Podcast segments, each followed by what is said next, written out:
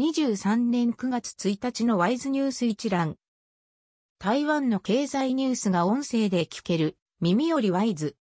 こちらでは、トップニュースと、その他ニュースのタイトルをまとめてお届けします。スマートフォンでもお聞きいただけます。トップニュースは、行政院が生成、AI 指針決定、所属機関で使用開始。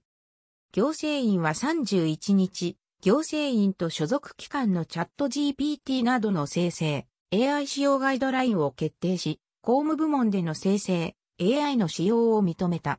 生成、AI を機密文書に使用しないことや、生成、AI の出力内容は、人が確認してから使用することなどを定め、機密性や信頼性、安全性、プライバシーを保持する。行政院や桃園市政府、花蓮県政府などはすでに業務に AI を活用している。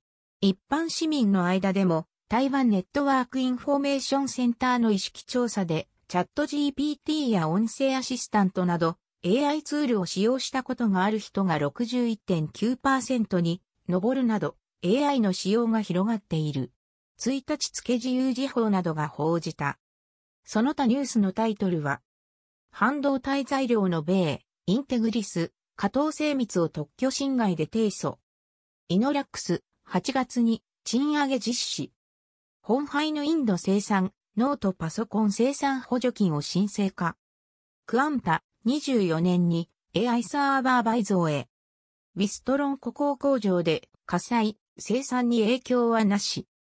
インベンテック、AI サーバー新放熱モジュール。NVIDIA の中東輸出制限、サーバー住宅の家鍵に影響も。伊藤忠テクの台北市に事務所設立。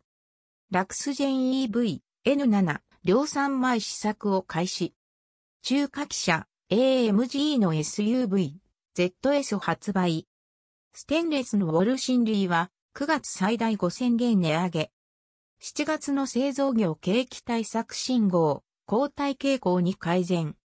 住宅キャンペーン、北部の発売総額17%増へ。鋼鉄の自由席、10から12号車に限定せず。輸入鶏卵の6割、供給、不正な情報提供か。商売案、台北市長が、期待、上海市との交流進化へ。国防部が、報告書、終始3期目に、統一の前進化。米政府が軍事融資決定、台湾に8000万米ドル。中国軍機2日連続で中間線越えなし。台風11号3日に台湾上陸へ。電子機器の探知犬、米国での訓練完了。ミシュラン三つ星店、台湾料理など2点昇格。以上ニュース全文は会員入会後にお聞きいただけます。